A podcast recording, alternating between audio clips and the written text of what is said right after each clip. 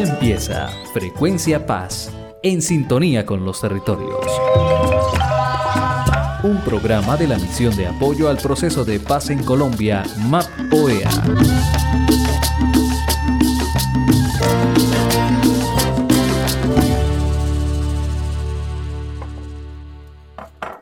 Rolando, Joaquina, pasen a la mesa que ya está servido el almuerzo. Papá! Espéreme, voy a prender el radio que ya deben estar dando las noticias.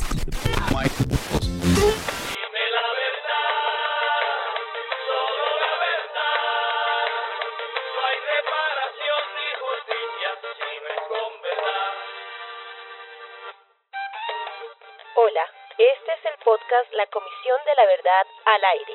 Gracias. Uy, no, mija, quite esa vaina. Vea, yo a eso de contar la verdad no le creo.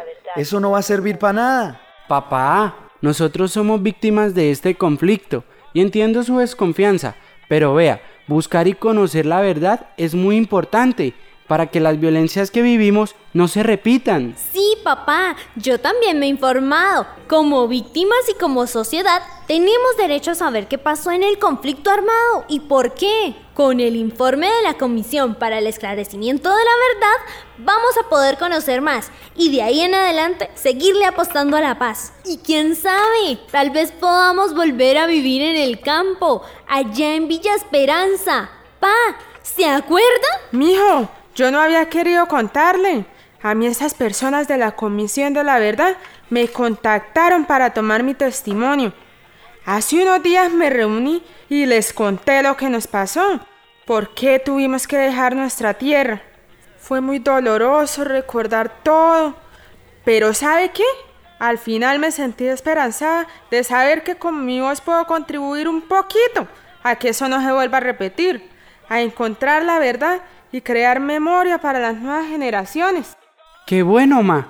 He oído que la comisión ha escuchado la versión de mucha gente de forma individual y colectiva, de campesinas y campesinos, comunidades indígenas y afrodescendientes, mujeres, niñas y niños, empresarios, integrantes de la fuerza pública y hasta gente que ahora vive por allá en el extranjero y que como nosotros salió huyendo de esta guerra. Ustedes saben todo lo que me ha pasado. Por eso me cuesta tanto creer. Me gustaría enterarme más. A amanecer ahí veremos qué pasa con ese informe de la verdad. La verdad en voz alta. Tras décadas de inequidad y de violencia, es entendible que don Jerónimo y muchos colombianos y colombianas tengan dudas sobre esclarecer la verdad. Es un trabajo largo y difícil, pero fundamental. Por eso desde la MAP OEA reconocemos los esfuerzos del Estado colombiano para poner en marcha un sistema integral para la paz. Valoramos enormemente los procesos realizados por la Comisión de la Verdad, como los actos de reconocimiento, los pactos por la convivencia y la reconciliación, y en general la escucha activa a las víctimas y a otros sectores de la sociedad. Identificar los factores que generaron el conflicto y esclarecer la verdad de lo ocurrido es honrar la dignidad y la memoria de las víctimas. Esperamos que este informe final, este legado, sea un instrumento para superar conflictos, para consolidar la convivencia pacífica y para favorecer la no repetición de violencias. Pa, como usted me dijo que quería saber más sobre el informe de la Comisión de la Verdad, le presento a Natalia. Ella es mi profesora en el curso de Cultura de Paz. Don Jerónimo, buenas tardes. Me dijo Rolando que tiene algunas dudas. Sí, mi hija, gracias por su tiempo. Yo sí quisiera saber si un informe de la verdad va a poder transformar este país. Un papel solito no hace nada. Y yo estoy cansado de tanta violencia. Don Jerónimo, el informe final no es solo un papel. Es un documento que contiene rituales, relatos y videos hechos por diversos sectores de la sociedad sobre lo que pasó. Con estos insumos, los comisionados formularán en el informe recomendaciones al Estado colombiano.